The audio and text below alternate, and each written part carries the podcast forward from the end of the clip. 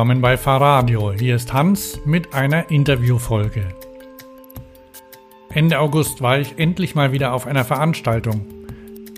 Nicht weit weg von zu Hause, nur zwei S-Bahn-Stationen entfernt, hatte die ZEG, die Zweirad-Einkaufsgemeinschaft, in Köln zur Ausstellung geladen. Mit Hygienekonzept und allem, was man für Corona-Sicherheit braucht. Ich habe mich gleich dem laufenden Presserundgang angeschlossen und bei dem war auch Hannes Neupert dabei. In der Fahrradbranche kennen ihn alle als einen der Pioniere des E-Bikes und als Miterfinder des Begriffs Pedelec. Mehr dazu erzählt er gleich selbst. In unserem Gespräch wird es zuerst super nerdig, wenn wir über einen Universal-Ladestecker für Pedelec sprechen und dann visionär, wenn Hannes Neupert das Pedelec mit dem Smartphone vergleicht und sogar mit dem Internet – aber zu Recht. Denn er erklärt, warum heute schon so viele elektrifizierte Räder auf den Radwegen unterwegs sind und warum es demnächst noch mindestens zehnmal so viele sein werden. Ach ja, im Hintergrund hört ihr jede Menge Küchengeräusche. Das liegt daran, dass wir uns in der Kaffeepause getroffen haben und ich unser Gespräch kurzerhand zum Interview umgewandelt habe.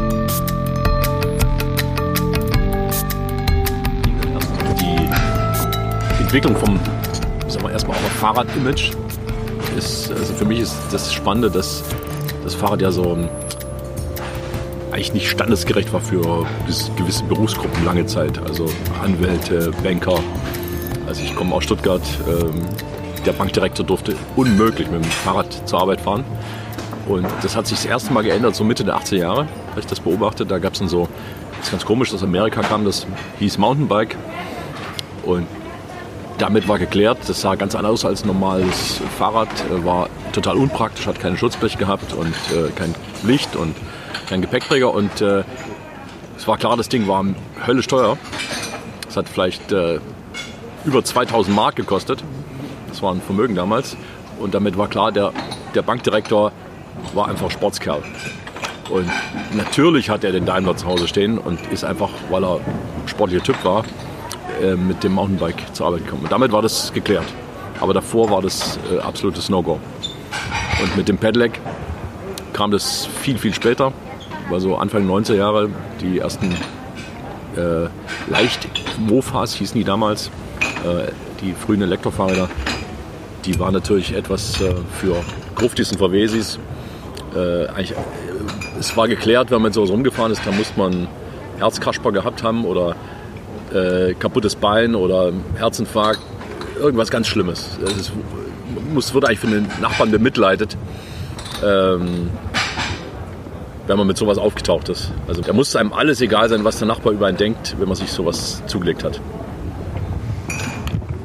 Okay, Vielleicht gleich mal eine kurze Herausforderung. Ähm, könntest du dich in, in vielleicht zwei Sätzen kurz vorstellen und sagen, wie du heißt und was du machst? Hannes Neupert und ich bin eigentlich von der Ausbildung Industriedesigner und seit 1982 nur mit dem Thema Elektrofahrrad beschäftigt. Vielleicht noch zwei, drei Stichworte dazu, damit man dich auch mit vielleicht ähm, Kontexten einordnen kann? Also ich kann sagen, ich habe alle zehn Jahre was anderes gemacht. Ist bald wieder soweit wahrscheinlich. Ich habe äh, zehn Jahre von 82 bis 92 nur Solarfahrradrennen, äh, so Elektrofahrzeuge, äh, alles mit Solarantrieb gemacht, weltweit unterwegs gewesen. Dann habe ich äh, zehn Jahre mich nur mit Elektrofahrradtests beschäftigt, den Exnergy e.V. gegründet. Dann habe ich zehn Jahre die Deutsche Post DL Lastenradabteilung betreut und mich mit deren ähm, Wünschen beschäftigt. Das war für mich so eine, ja, ich, wir haben damals äh, 23.000 äh, Fahrzeuge im täglichen Einsatz gehabt. Ähm, das war für mich eine Zeitmaschine. Da habe ich ganz viele Sachen kennengelernt, die andere jetzt erst im Ansatz langsam verstehen können, weil wir quasi Hardcore-Tester hatten, die jeden Tag gefahren sind. Da gab es keinen Pardon. Alles, was nicht funktioniert hat, war sofort kaputt. Und ab äh, 2012 äh, bin ich nochmal in eine ganz andere Welt eingetaucht, in die Welt der Normung. Da hatte ich davor nie was mit zu tun und bin seitdem in äh, nahezu unzähligen Ämtern in äh, DIN, ISO, das ist die mechanische Standardisierung, CEN-CENELEC, europäische Standardisierung, dann in der DKE, Deutsche Kommission Elektrotechnik und in der IEC, der internationalen elektrotechnischen Standardisierung tätig. Alles, was irgendwas mit Elektrofahrrädern, Elektromotoren zu tun hat, da bin ich äh, tätig und ähm, sagen jetzt seit acht Jahren selten zu Hause, weil immerhin auf irgendwelchen Normensitzungen. Das sind so meine Dekaden der Arbeit. Und äh, eine, eine Sache gibt es noch, das heißt, äh, heißt es Energy Bus? Ist das, ja. ist das richtig? Ähm, Energy Bus da, ist ein das von äh, die Deutsche Post hat, ähm, da haben wir so schwierige Sachen durchgemacht. Nämlich, äh, wir haben von verschiedenen Antriebsherstellern Antriebe gehabt, verschiedene Batterien. Dann haben diese Antriebssteller die Batterietechnologie gewechselt. Und die Post hatte sich eigentlich gewünscht, dass sie feste Ladeinfrastruktur hat, die, egal welche Chemie, welcher Hersteller es ist, die aufladen kann. Und ja, das gab es nicht. Also haben wir sowas entwickelt. Und dann kam die Überlegung, das ist sicher nicht nur der Wunsch der Post, sondern es ist sicher auch der Wunsch von Endnutzern, zum Beispiel im Gemeinschaftsfahrradkeller oder eine Abstandanlage, dass dort entsprechende Infrastruktur-Schnittstellen sind. Und daraus ist dann die Idee einer Standard-Schnittstelle entstanden. Die ist dann in einem dafür gegründeten Verein, dem Energybus e.V., ähm, entwickelt worden mit sehr vielen Industriemittgliedern und Instituten und Privatleuten, totale Mischung. Und dann ist das übergeben worden an die Standardisierungsinstitute im Jahr 2012. Und Gibt es das irgendwo? Wird das eingesetzt? Also es gibt ein paar Produkte und auch hier auf der CTG-Hausmesse gibt es eine ganze Menge von Produkten, wo die Beta-Version im Einsatz ist. Da hat sich auch die CTG schon über eine Million von verkauft, vielleicht noch deutlich mehr. Äh, die sprechen immer nicht über ihre Stückzahlen. Ich kann nur sagen, was so die Lieferanten geliefert haben in die Welt. Und da ist die CTG ein großer Kunde. Ähm, die finale Standardversion, da gibt es nur ganz wenige. Hersteller, die die bisher im Einsatz haben. Das ist zum Beispiel die Firma Stromer aus der Schweiz, die sowas machen. Ähm, vom Benova, deutsches Unternehmen, machen auch ein Antriebssystem. Ähm, aber das ist sicher etwas, wo es noch Markttreiber braucht. Und äh, der neueste Version des Standards, die jetzt acht Jahre entwickelt wurde, da gibt es wahrscheinlich in Kürze einen sehr, sehr großen deutschen äh, Systemhersteller, der damit anfangen wird, das herzustellen und zu verbauen.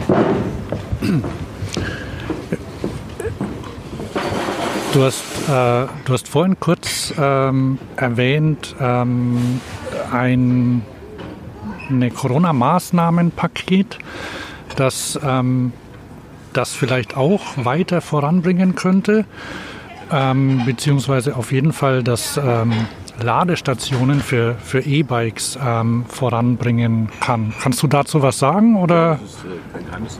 Die Bundesregierung hat ja im Anfang, Anfang Juni so eine Corona-Marshallplan ähm, rausgegeben, wie wir mit ähm, Regierungsgießkanne ähm, A, die Wirtschaft wieder ankurbeln und B, Zukunftstechnologien in Markt pushen. Also das ist ja auch der, die Idee von der Europäischen Union mit dem Green Deal und dem europäischen Konjunkturprogramm, dass man diese große Gießkanne mit dem vielen Geld nicht nur nutzt, die Wirtschaft wieder anzukurbeln, sondern man sagt, alles, was klimaschädlich ist, lass mal weg. Dass das so klappt, hätte ich ehrlich gesagt nicht geglaubt. Ähm, bin ich sehr positiv überrascht und ich habe dann festgestellt beim Durchlesen der Elektrofahrzeuginfrastruktur äh, Maßnahme, da geht es um 2,5 Milliarden Euro, also ein bisschen Geld, dass dort nirgends was von Auto stand. Und äh, dann habe ich nicht einmal eine Woche nach dieser Beschluss des, äh, der Bundesregierung einen Termin gehabt mit Bodo Ramelow, meinem Ministerpräsidenten in Thüringen. Wir haben zusammen in Saalburg eine Pedelec Elektroroller, also eine leichte Elektrofahrzeug äh, Infrastruktur eine Abstandlage mit Lademöglichkeit eröffnet nach diesem neuen IEC-Standard. Der IEC TS 61851-3 Serie. Kann sich jeder merken. Genau, ähm, total einprägsam. ähm, Strich 1 bis 7. Wollte ich gerade fragen, ob das der ist. Und äh, da ist es so, dass ich den Bodo Ramelow gefragt habe, ob äh, er sich vorstellen kann, dass wir von diesen 2,5 Milliarden ähm, eine hauchdünne Scheibe abschneiden können für Nicht-Autos. Und ähm, ja, da hat er gemeint, er prüft das. Kurz darauf haben wir uns mal getroffen und hat mir gesagt, dass äh, er der Überzeugung ist, dass es klappt. Und ja, daran arbeiten wir jetzt. Und jetzt gibt es auch noch europäische Mittel. Ähm, das kam jetzt ähm, vor drei Wochen ungefähr. Ähm, und da gibt es auch noch sehr viele Mittel, die dafür genutzt werden können. Also das ist was, was quasi aus heiterem Himmel heraus passiert ist, Folge von Corona. Und das könnte bedeuten, dass wir für ein Großthema, warum Pedelecs sich im Markt noch nicht so durchsetzen in manchen Gegenden, zum Beispiel Berlin, wegen dieser berechtigten, leider berechtigten Diebstahlangst, äh, Verlustangst der Kunden, äh, dass sich da was tut, weil neben der Fahrinfrastruktur ist die Parkinfrastruktur äh, ein zentraler Grund, warum in manchen Städten wenig Model Split zum Thema Fahrrad-Pedelec klappt. Diese Anlage, ähm, also die hat aber jetzt nichts mit, mit Energy Bus zu tun. Vielleicht ähm, kannst du da, also das ist ein Standard, hast du gesagt, äh, kann man dann, wie lädt man da sein Fahrrad? Vielleicht erstmal das. Also das ist so, dass an dem Fahrrad im Idealzustand, so sollte es nach diesem Standard sein, ist eine Ladebuchse, über die man aber nicht das Rad laden kann. Da ist ein Kabel drin, was fest am Rad dran ist. Und aus dieser Ladebuchse am Fahrrad kann man das Kabel rausziehen und in die Infrastruktur stecken. Und das Fahrzeug spricht mit der Infrastruktur. Das Fahrzeug sagt dann, ich bin ein Hm und ich gehöre dem Hm und ich hätte gern diese Sorte von Spannung und diese Sto Sorte von Strom, also Leistung. Und die Infrastruktur kann dann sagen, ja, du darfst bei mir parken. Und dann macht die Buchse auf der Infrastrukturseite, also das ist quasi auf der Infrastrukturseite nur ein Poller mit einem Loch drin oder eine Wallbox an die Wand geschraubt und die hält das Kabel fest. Das äh, ist auch bei Schnelllade ähm, Autoinfrastruktur so, nur dass der Nutzungsfall andersrum ist. Das heißt, das Kabel ist immer am Fahrzeug dran. Mhm. Und auf der Infrastrukturseite habe ich nur ein Loch in der Wand, eine Buchse.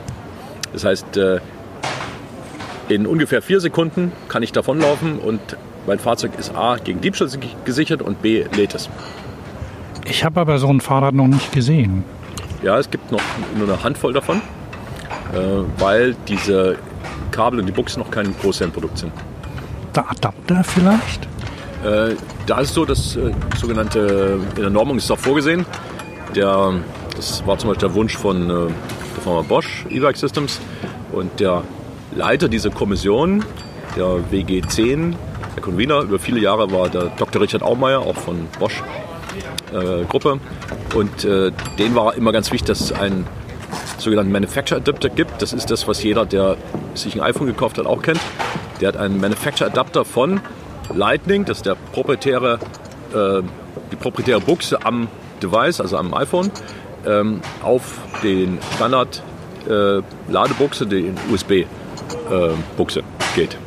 Das heißt, äh, das ist auch im Sinne der Europäischen Union, die sagt, äh, wir lassen in Europa nur Smartphones zu, die mit USB, mit einem USB-Outlet geladen werden können. Mhm. Ähm, das kann natürlich sein, dass direkt am Device eine USB-Buchse ist, aber so ein Manufacturer Adapter ist erlaubt. Das ist auch hier bei den Leichtelektrofahrzeugen der Fall. Ein Manufacturer, also kann ein Fahrzeug eine proprietäre Buchse haben und dann gibt es ein Adapterkabel, mit dem man dieses proprietäre Fahrzeug an die Infrastruktur anschließen kann. Und wann kann ich ungefähr damit rechnen, dass es sowas gibt? Also wenn ich ein bestehendes Rad habe zum Beispiel oder mir eins kaufen möchte? Geben tut es das, aber noch nicht zu kaufen. Und die Industrialisierung, das hängt an den Industriepartnern, wir denken, dass aufgrund dieses Corona, dieser Corona-Konjunkturprogramm-Mittel äh, hier sehr, sehr groß angelegte Pilotprojekte jetzt nächstes Jahr starten werden. Aber zu Zeitachsen habe ich auch gelernt in den vielen Jahrzehnten. Ähm, ja, wann das genau ist, wird man sehen. Es kann schnell gehen, aber ich denke mal, zwölf Monate gehen da sicher noch ins Land. Ähm, ist aber auf der Gesamtzeitachse eigentlich ziemlich egal, weil äh, wichtig ist, dass das alles gut funktioniert und äh, sehr, sehr großer Kundennutzen entsteht.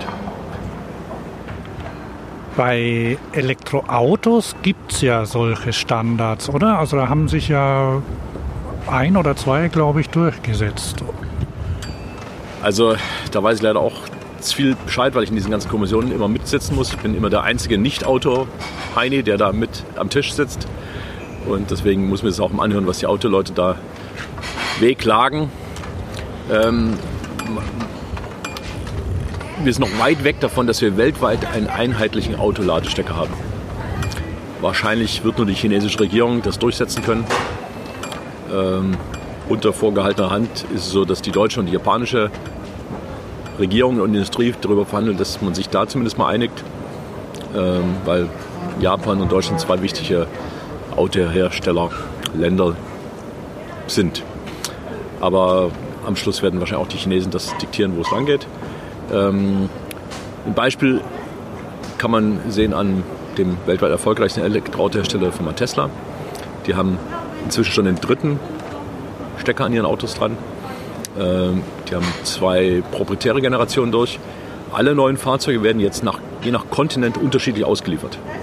Das heißt, äh, für den europäischen Markt gibt es den europäischen Standardstecker, für den chinesischen Markt den chinesischen Standardstecker, für den ähm, nordamerikanischen Markt den US-nordamerikanischen Standardstecker. Und äh, das ist natürlich blöd für zum Beispiel Leute, die zwischen Kontinenten ihre Autos verschieben. Kommt vor, zum Beispiel bei amerikanischem Militärpersonal. Die können dann in Europa mit ihrem Auto nicht fahren. Ähm, ist oft auch ein Software-Thema, dass die, das geht dann nicht mehr. Aber für den Großteil der der Menschen spielt auch das keine Rolle, oder? Also ich kann mir, kann mir schon vorstellen, dass die meisten Autos so auf einem Kontinent bleiben. In ihrem, in ihrem Leben ja. Äh, aber trotzdem ist es, ein, ist es ein äh, Riesenproblem für die Autohersteller, weil sie quasi bei der Geburt des Autos schon wissen müssen, wo sie das Ding hinverkaufen. Äh, und natürlich auch mehrfach ähm, Kosten haben, um das alles zu testen, zu zertifizieren. Also eine ganz andere Geschichte als ähm, äh, das der Fall ist, wenn ich ähm, das weltweit einheitlich hätte. Das heißt, kostenmäßig ist für den Nutzer ein Nachteil, keinen globalen Standard zu haben. Äh, und es beschränkt natürlich auch den Wettbewerb, weil äh, ein Hersteller, der jetzt ein Fahrzeug zum Beispiel für US-Markt entwickelt hat, kann das jetzt nicht zeitgleich auch in Europa so verkaufen, äh, weil ja, in Europa fun funktioniert das nicht. Aber im, das Schöne ist im Leichtelektrofahrzeugbereich, gibt es halt aktuell einen weltweiten Standardansatz. Ähm, ob sich der dann auch so durchsetzt, hängt dann an der Industrie. Und äh, das wird die nächsten Jahre spannend werden. Okay. Boah, da könnte man noch lange drüber sprechen, glaube ich. ähm, vielleicht. Vielleicht. Oh ja. Kann man jetzt schlecht sehen in deinem. Ja, ich mache ein Foto davon, dann. Ja. Das hier ist äh, so ein Kabel, was am Fahrrad dran sein könnte. Ist das gedruckt? Das ist jetzt wie alle Prototypen heute in der Welt gedruckt. Ich muss das ist quasi die. Ähm, sieht es? Es hat nur noch zwei konduktive Verbindungselemente. Also man, es hat aber trotzdem vier weitere, die man nicht sieht, die sind in diesem Feld. Das basiert auf einem elektrischen Magnetfeld. Das heißt, hier wird Energie über äh, Elektromagnetismus übertragen. NFC kennt man das. Mhm. Allerdings kann man hier ähm, äh, 12 Volt Hilfsspannung und Can High und Can Low, also äh, Can Open 454 übertragen. In der Standardisierung heißt es ein bisschen anders. Das ist ähm, das EMS-Signal, Energiemanagement. Weil diese äh, Hauptstrompins für die konduktive, dann die Leistung ist übertragen. Das geht, kann eine ganze Menge darüber gehen. Ähm, 60 Volt, 6 Ampere. Das ist äh, 60, äh, 60 Volt, 60 Ampere. Das ist eine ganze Menge. Äh, da können wir auch ein Auto theoretisch mitladen. Ah, vielleicht übersetzt, wie, wie schnell kann ich dann so einen Standard-Akku ähm, von einem E-Bike, so mit 500 Wattstunden oder 600 laden damit? Ja, also wir haben jetzt ja hier gerade auf dem Rundgang auf der Messe gelernt, dass es schon Pedelecs mit über einer Kilowattstunde gibt, 1,2 Kilowattstunden und mehr. Ähm, das hängt also von der Leistung, die hierüber, hierüber gehen kann, kann man das in Minuten laden. Äh, das ist eher dann die Frage, wie die Akkus vom thermischen Management und auch einer elektrischen Ausstattung darauf vorbereitet sind, ob die schnell ladefähig sind. Äh, die meisten Akkus sind heute schnell entladefähig, aber nicht schnell ladefähig. Das heißt, man kann Energie schnell rausziehen. Wir kennen sowas von äh, Power Tools. Das ist genau andersrum. Da ist es so, dass die Power Tools extrem schnell geladen werden können, ähm, haben dann aber auch zum Beispiel beim Laden eine aktive Kühlung und äh, solche Dinge. Also äh, solche Firmen wie Hilti sind da Experten drin, dass sie in wenig Minuten den Akku wieder voll haben. Voll heißt aber nicht voll voll, sondern 80 Prozent. So ähnlich wie bei Elektroautos. Mhm. Eine Vollladung ist 80 Prozent und die letzten 20 Prozent brauchen oft äh, fünfmal so lange wie die ersten 80 Prozent. Also das ist für die Lebensdauer des Akkus äh, entscheidend. Aber die Idee ist, dass eigentlich die Riesenkapazität im Akku gar nicht mehr unbedingt relevant ist, weil auch Pedelecs sind Stehzeuge, wie auch Autos auch. Die stehen fast den ganzen Tag rum, werden vielleicht zwei Stunden am Tag genutzt, wenn es viel ist, manchmal ein bisschen mehr, aber es ist eher untypisch. Ähm, auch im gewerblichen Bereich hat man vielleicht aktiv am Tag zwei, drei Stunden und das war's. Rest stehen die rum. Das heißt, wenn die Infrastruktur weit verbreitet ist, immer wenn ich mein Fahrzeug parke, wird nachgeladen. Und da ist gar nicht so entscheidend, wie extrem schnell ist. Also das sind vielleicht ähm, 300 Watt Ladeleistung völlig ausreichend. Aber technisch von der Schnittstelle ist wesentlich mehr möglich. Das heißt, das ist dann so ähnlich wie, ähm, also interessanterweise hat sich ja ein, ein Kabelstandard, der USB-C-Standard, so weiterentwickelt, dass, dass man beim Kabelkauf aufpassen muss, was, man, was man hat, weil da auch Steuerungselemente in den Kabeln sind. Oder dann, hier, hier ist eine Elektronik ja? drin. Also das ist äh, USB-C hat ja heute bis zu 100 Watt Ladeleistungsmöglichkeit, viel weniger als hier, aber äh, hat dieselbe Eigenschaft, das Kabel ist nicht nur ein dummes elektromechanisches Gerät, sondern es hat einen äh, Prozessor drin. Und auch hier ist im Prozessor eine weltweit einmalige, einmalige Seriennummer drin.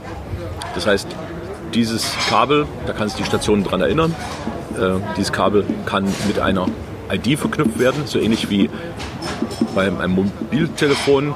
Die SIM-Karte ähm, wird mit einem Account verknüpft und damit kann man auch schön anonymisiert jetzt, ähm, kann sich, wenn man nicht jetzt zum Beispiel das Handy anmacht, nachdem man aus dem Flugzeug steigt, in einem anderen Land ähm, und es anmacht, kann man sofort wieder unter der alten Heimtelefonnummer aus dem Heimatland äh, erreicht werden. Das funktioniert ähnlich. Wenn ich in Japan aus dem Flugzeug steige, dann äh, weiß die japanische Telekom-Gesellschaft nicht, dass es der Hannes Neubert ist, äh, sondern äh, das funktioniert einfach, weil dazwischen ein paar Gateways sind. So ähnlich geht es hier auch. Das heißt, ähm, das, das Fahrzeug ist einem Account zugeordnet. Es kann auch ein Sharing-Betrieb sein, äh, eine Privatperson, ein Unternehmen, was auch immer, äh, was Vertragspartner ist. Okay, damit, äh, damit das nicht so lang dauert, du hast ja auch noch andere Sachen zu tun. Ähm, die wie, hm, das ist schwierig zu formulieren. Das ist ein bisschen, bisschen vielleicht sehr weit gefasst, aber so die. Es gibt ja verschiedene, es gibt so Studien zum Beispiel auch, die jetzt festgestellt haben, dass ähm, Menschen, die, die Pedelecs kaufen, mehr fahren. Ähm, das war ja lang. Lang waren sich da Leute nicht einig drüber. Die haben gemeint, ja, Pedelecs, das bringt doch gar nichts. Damit holt man niemanden vom Auto runter. Michael Coville Anderson zum Beispiel, großer Verfechter der Theorie. Ähm, der hat es inzwischen gecheckt. Ja? ja? Der hat auch lange über mich ganz übel. Kann man mit, äh, mit Pedelecs Leute vom Auto runterbringen, beziehungsweise die Mobilität überhaupt erhöhen?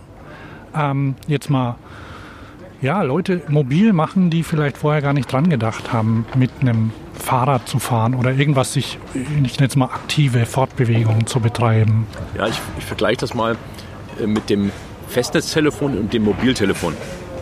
Äh, das Festnetztelefon war lange Jahre Standard. Äh, das haben wir viele Jahrzehnte als maximale Telefonitis gehabt. Und da konnte quasi jede Familie ein Telefon, war völlig ausreichend, konnte diese Familie erreichen. Und es gab relativ wenig Gründe für einen Telefonanruf, weil man konnte zum Beispiel nicht fragen, äh, hallo, wo bist du gerade? Weil das hat sich schon erledigt gehabt, wenn man einen Telefonhörer abgenommen hat. Und auch so Sachen wie, Schatzi, soll ich noch Butter mitbringen? Guck mal, im Kühlschrank haben wir noch welche. Diese ganzen äh, Gesprächsinhalte waren nicht möglich, äh, weil man ja immer an den Ort gebunden war. Und äh, so oder sowas, ich komme fünf Minuten später, diese ganzen Geschichten gingen alle nicht. Mit der, ähm, dem Handy konnte man n mehr Gründe haben für ein Telefonat und außerdem konnte in jeder Familie äh, jeder so ein Telefon haben und man konnte also ganz viel zusätzliche Telefonate generieren und Zusatznutzen haben. Äh, also das ist passiert durch, die, durch das einfache Ding, dass man das Kabel weggelassen hat. Äh, konnte man viel, viel mehr kommunizieren. Und beim Pedelec ist genauso. Das normale Fahren ist extrem eingeschränkt in der Nutzung, weil äh, speziell in hügeligen Gegenden ist die Fahrradnutzung im Monosplit meistens total minimal, weil die meisten halt einfach über ihren inneren Schweinehund nicht wegkommen. Ähm, ich habe in Stuttgart oben auf dem Berg gewohnt, in, in Talkessel runter, in die Stadt waren wir schnell gefahren, aber man wusste, übel, übel, weh, ich muss wieder nach Hause. Und das ist dann irgendwann am Tag der Fall. Äh, das ist einfach zum Abgewöhnen. 300 Höhenmeter wieder hoch, übel. Also hat man das nur ganz selten gemacht, aber wenn es echt Spaß gemacht hat, da runter zu rasen. Ähm, seitdem es Pedelecs gibt, fährt auch die Gemeinde Stuttgarterin und der Gemeinde Stuttgarter ohne drüber nachzudenken einfach in Talkessel runter. Weil, und auch wenn es dreimal am Tag ist, weil man fährt einfach wieder genauso easy hoch. Nicht ganz so schnell, aber easy. Also ohne, man kann sogar den übelsten Berg, Herdweg oder alte Weinsteige mit 12 plus Prozent äh, Steigung, kann man da sogar noch nebenher sich unterhalten, wenn man neben jemand anders herfährt. Äh, das wäre vorher undenkbar gewesen. Also die meisten Leute haben geschoben. Ich habe an guten Tagen ist manchmal, bin ich mal hochgefahren, bis manchen, wenn ich schlecht drauf war, aber habe ich auch auf der Hälfte irgendwie gesagt, jetzt könnt ihr mir alle, ich schieb jetzt. Weil ist kaputt. Genau, wenn man mit anderen unterwegs ist, muss man natürlich durchhalten, aber irgendeiner hat dann immer aufgegeben. Also die 300 Höhenmeter, 12 Prozent ist ziemlich äh, krass. Ähm, und mit dem Pedelec ist es so, dass die meisten Leute nicht nur ein paar Prozent mehr fahren, sondern mehrere hundert Prozent mehr Rad fahren. Also die absoluten Stunden, die sie auf dem Rad zubringen, massiv. Also es ist, äh, haben, hat fast niemand geglaubt. Äh, auch Fahrradhändler haben das, weil die meisten Fahrradhändler sind ähm, aus meiner Beobachtung kommen aus, entweder aus dem Radrennsport oder sind, sind also Überzeugungstäter. Mhm. Äh, und die fanden Bellex immer blöd. Ähm, und das hat sich ja erst, sagen wir, den großen Durchbruch haben wir geschafft mit dem elektrischen Mountainbike. Und das elektrische Mountainbike hat, was so ab 2008 recht gut angefangen gefangen hat zu laufen. Das hat einen unglaublichen Rums gemacht, weil mit dem elektrischen Mountain konnte auch der Mann, speziell der ältere Mann, der immer viel zu jung war zum Pedelec fahren, der konnte jetzt, ohne vor seinen Freunden in Erklärungsnöte zu geraten, äh, konnte der Pedelec fahren, weil coole Kiste. 8000 Euro, ey, geil, darf man? Äh, auch eine Runde fahren und Mountainbike, Fatbike und so ein Kram, da, da ging da alles. Ähm, alle anderen Seiten hatten immer noch diesen alten Geruch von Rehabilitationsfahrzeug und ähm, äh, Medizinfachhandel statt äh, Fahrradladen oder Sportskerl-Ding. Ähm, interessanterweise sind Frauen da viel pragmatischer. Äh, die haben in der Regel wenig Berührungsängste ab der frühen Zeit gehabt. Ähm, also inzwischen ist das Thema durch. Äh, äh, ich muss sagen, wenn man auf Fahrradwegen, gerade auch im touristischen Kontext guckt, äh, der Pedelec-Anteil ist massiv. Ja, dann. Das Interessante ist, dass jetzt eigentlich durch das elektrische Mountainbike quasi der final die Akzeptanzschwelle ganz arg runtergegangen ist. Es gibt trotzdem noch immer ganz viele Menschen in Europa. Ich sag mal, wir haben Kontinentaleuropa 750 Millionen Bürger, die es gibt. Und ich würde sagen, äh, da haben nur ganz wenig bisher ein Pedelec selber gefahren. Also, und wir wissen halt auch aus Studien, die, wir haben also ein großes EU-weites äh, Forschungsprogramm gemacht, äh, Go Pedelec, 2009 bis 2012 lief das. Und äh, haben ganz viele Menschen in Ungarn, in Tschechien, in Italien, äh, Österreich, Deutschland und Holland interviewt, zusammen mit der Uni Stuttgart. Und wir haben immer zwei Stufen interviewt. Wir haben das erste Mal die Leute trocken gefragt, ähm, ob sie sich vorstellen können, so ein Elektrofahrrad ähm, für sich zu nutzen, ob das für sie einen Mehrwert bietet. Und die meisten konnten damit nichts anfangen, haben das verneint, haben auch gesagt, nee, ich würde mir sowas nicht kaufen. Äh, das brauche ich nicht. Ich fahre entweder gar nicht Fahrrad oder ich fahre ein mechanisches Fahrrad. Das Bio, Biorad passt für mich. Ich bin sportlich. Und vor allem Männer haben das, waren sich da alle einig. Dann haben wir die mit äh, aktuellen Pedelecs damals äh, fahren lassen. Auch so die ersten elektrischen Mountainbikes dabei gehabt. Und äh, dann dieselben Fragen nochmal gestellt. Und wir konnten sagen, in über 90 Prozent der Fälle äh, ging das von ich brauche sowas nicht zu ja, ich brauche das. Und das ist für mich äh, identisch mit anderen Dingen, die man sich nicht vorstellen konnte. Zum Beispiel konnte man sich nicht das Internet vorher vorstellen mit den vielen äh, Nutzervorteilen. Äh, man konnte sich vorher nicht vorstellen, ähm, wie das mit dem Mobiltelefon ist. Ähm, auch da kann ich auch von mir selber sagen, bei beiden Sachen, ich war lange nicht überzeugt, dass ich sowas brauche. Und äh, Heute ist so, man vergisst seine Geldbörse gerne mal, aber das Handy nicht. Ähm, äh, also das hätte man sich vorher einfach ähm, nicht vorstellen können. Und das Pedelec ist eigentlich etwas, ähm, das ist mal, der Todesstoß fürs Bio-Fahrrad. Ähm, das so ähnlich wie der Personalcomputer die Ende, das Ende der Schreibmaschine war. Ähm, eigentlich sind Schreibmaschinen heute nur noch äh, Staubfänger. Manche Behörden brauchen sowas noch wegen dem fünfseitigen Formular mit Durchschlagpapier. Aber sonst ist es eigentlich durch. Und äh, deswegen kann ich sagen, ich war lange im ADFC ehrenamtlich tätig. Äh, ADFC-Mitglieder kann man alle zur Weißglut bringen, ähm, wenn man ihnen sagt, dass das Pedelec das äh, Fahrrad ablöst.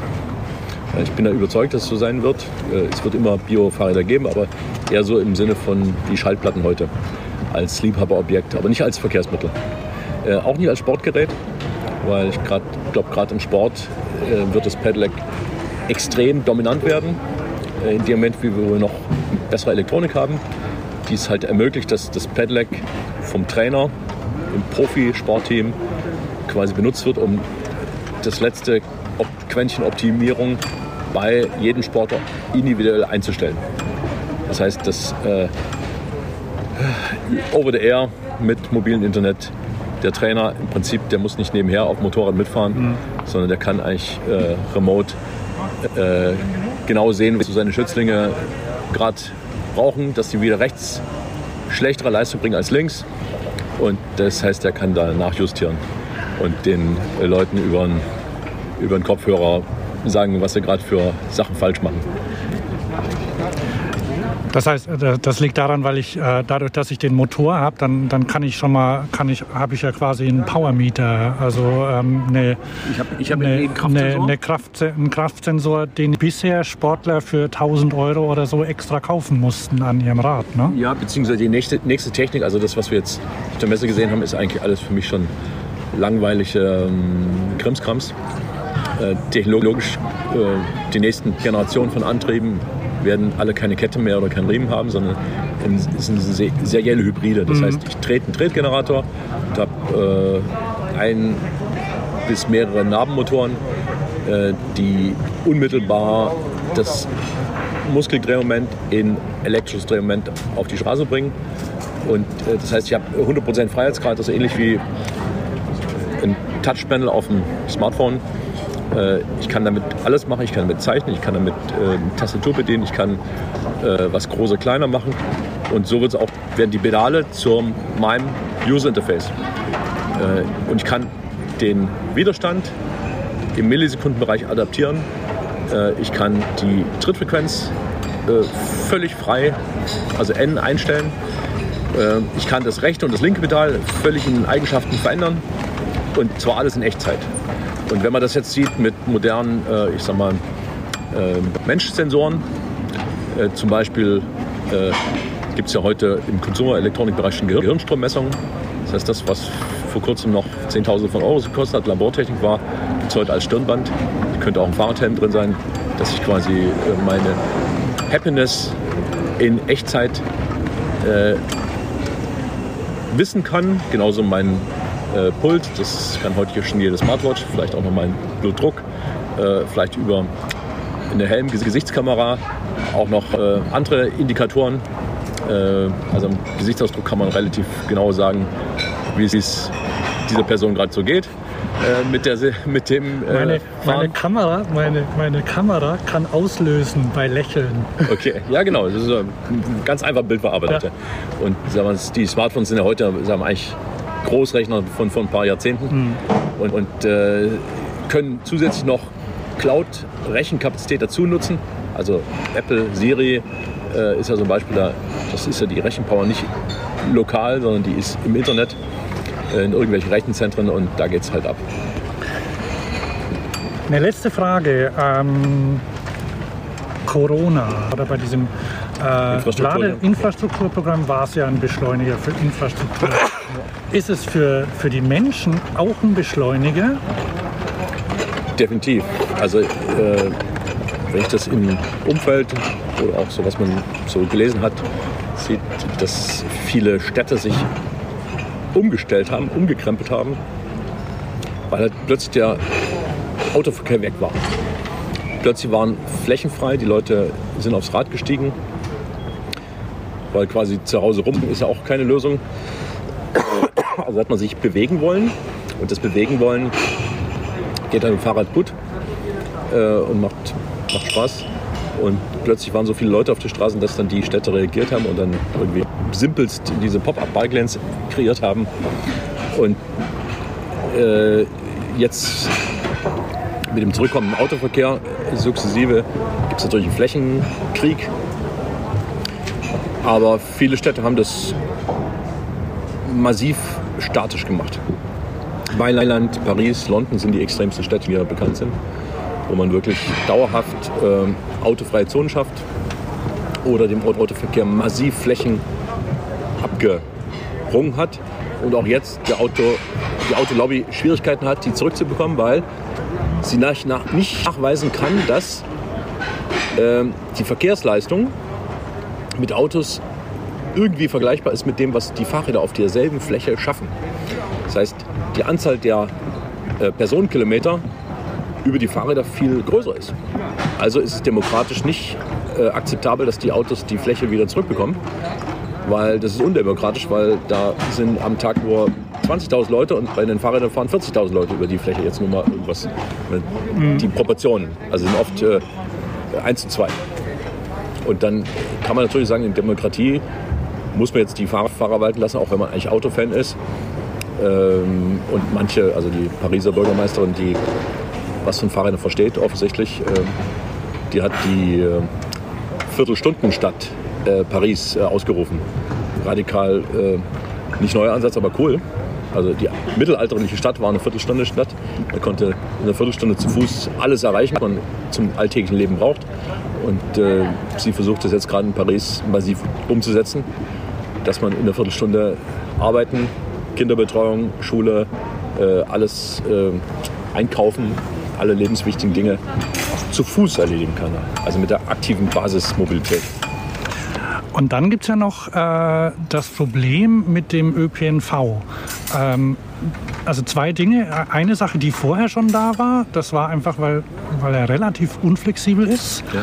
Und das Zweite, das jetzt noch bewiesen oder nicht, also dass halt die Infektionsgefahr, gerade jetzt, wenn, wenn, wenn, wenn der Winter kommt, ähm, höher ist. Und deshalb ist ja das, so ein Pedelec schon relativ nah am individu individuellen äh, Fortbewegungsmittel Auto. Das heißt, der Umstieg ist möglicherweise leichter für Leute, die wissen, mein Auto steht da, ich fahre, wann ich will. Und ich weiß meine Fahrzeiten. Also äh, das Interessante ist, können wir ganz viel lernen äh, von China. Weil in China gab es das ja schon mal, SARS, 2002, mhm. 3, 4. Ähm, und in äh, China hat sich der ähm, Elektro-Zweirad-Markt in diesen zwei Corona, äh, damals äh, SARS-Jahren äh, Faktor 10 vergrößert. Ähm, ich denke mal, diesen Faktor 10, den werden wir hier in Europa auch mindestens haben. Also ich gehe mal davon aus, dass wir auf 40 äh, Millionen Pedelecs in, Europa kommen werden von vielleicht 4 Millionen. Ähm, das ist eigentlich immer noch nicht sehr viel, viel für Europa mit dem riesen Nachholbedarf. Also wir haben 750 Millionen Euro ähm, Das wäre jetzt kein großes Ding. Die Industrie ist nun überhaupt nicht in der Lage, das mitzumachen. In China ging das, weil das äh, sag mal, Diktatur ist und äh, Ressourcen sind kein Problem. Das äh, kann man staatlich organisieren und dann, dann geht das schon. Ähm, da bin ich jetzt sehr gespannt, wie, wie wir das hier demokratisch hinbekommen und hoffe, dass ähm, hier entsprechende Unternehmen einspringen und der klassischen Fahrradindustrie vielleicht bis unter die Arme greifen. Äh, aber ich denke, die Firmen kommen. Ich weiß von vielen schon, was die alle so treiben. Zum Beispiel in NRW ist gerade eine neue Fahrradfabrik in Planung äh, mit einer jährlichen Ausstoß von 8 Millionen Pedelecs. Okay. Also äh, mehr als der europäische Markt äh, im letzten Jahr äh, überhaupt äh, Gesamtverkauf hatte. Das heißt, äh, es geht tatsächlich auch darum, die, die Nachfrage zu bedienen, in, also auch Fertigung in Europa dann zum Beispiel. Genau, also es wird ähnlich sein wie eine Autoindustrie, wo man äh, sehr, sehr viel lokal fertigt, weil halt einfach das wirtschaftlicher ist. Und in einer modernen Produktionsmethodik äh, bin ich viel wirtschaftlicher, wenn ich äh, das dort fertige, wo die Leute es auch konsumieren, benutzen, äh, weil ich halt ja, schneller reagieren kann. Aktuell, aber heute in dem Rückgang auch mehrfach gehört, ähm, heißt es immer, ja, die sind auf dem Schiff. Ja, weil die aus Kambodscha zum Beispiel kommen. Und da habe ich ja, unglaublich Zeitverzögerungen drin. Und dann habe ich noch Teile, die kommen sonst nur noch her. Das heißt, ich muss eigentlich immer so zwei Jahre vorher, also viel, viele, viele Hersteller haben jetzt mit Händlern über 2022 gerade hier geredet und schon mal so grob äh, die Linie fix gemacht, in welche Richtung es geht. Äh, nee, das, so geht es nicht mehr. Das ist, äh, wenn man so agiert, ist man draußen. Man muss eigentlich innerhalb von zehn Tagen nach Order das organisieren, dass das Ding auch da ist. Und das geht nur so, wie das Tesla zum Beispiel macht, dass sie einfach alle Lieferanten nötigen, direkt ran an die Fabrik oder sogar in die Fabrik rein. Meine, die anderen Autohersteller machen es genauso. Äh, aber Tesla macht es im elektrischen Antriebsstrang, also Zellfertigung, Batteriepackfertigung, äh, was auch immer. Alle Sachen ran, ran, ran. Und dann flexible Produktionsanlagen. Das heißt, äh, zur Not kann man im, im Dreischrittbetrieb äh, mit Wochenende einfach mal ein paar tausend mehr machen in der Woche. Das hört sich alles wie Visionen an, die, die, die gut klingen. Ähm, und, aber das, da glaubst du dran? Ja, also es gibt zum Beispiel äh, in äh, Schiedefeld in äh, Thüringen die Firma Isoko. Die haben so eine Maschine, da kommen am Tag über 1000 Fahrradrahmen raus. Ähm, Aus welchem Material? Das ist im Prinzip so was wie ähnlich wie eine Plastiktüte. Polypropylen typischerweise. Also es ist ein Thermoplast, auch gut recyclingfähig, ist nicht wie so ein äh, auf Epoxy basierender Kohlefaserrahmen, wie wir den hier aktuell sehen können, der im Prinzip äh, eigentlich nur noch, naja, das ist eigentlich, recyceln kann man da nicht mehr. Es ist kreislaufwirtschaftstechnisch ist das äh, äh, endzulagernder äh, Finalmüll. Eigentlich ganz übel, geht gar nicht ökologisch. Never. Gartenstühle. Äh, ja, das ist genau wie ein thermoplastischer Gartenstuhl. Den kann ich wieder zu Gartenstuhl machen.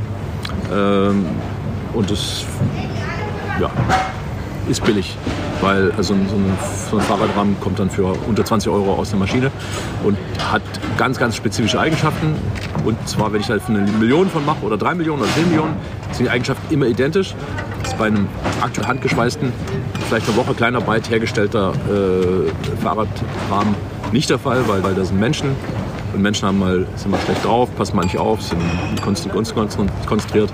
Da habe ich ganz viele Fehlermöglichkeiten. Okay, ich, wir müssen Schluss machen, sonst ist mein Akku leer. Wir müssen bei anderer Gelegenheit nochmal sprechen. Jetzt kennen wir uns ja. ja. Vielen Dank. Ja, auch sehr gefreut.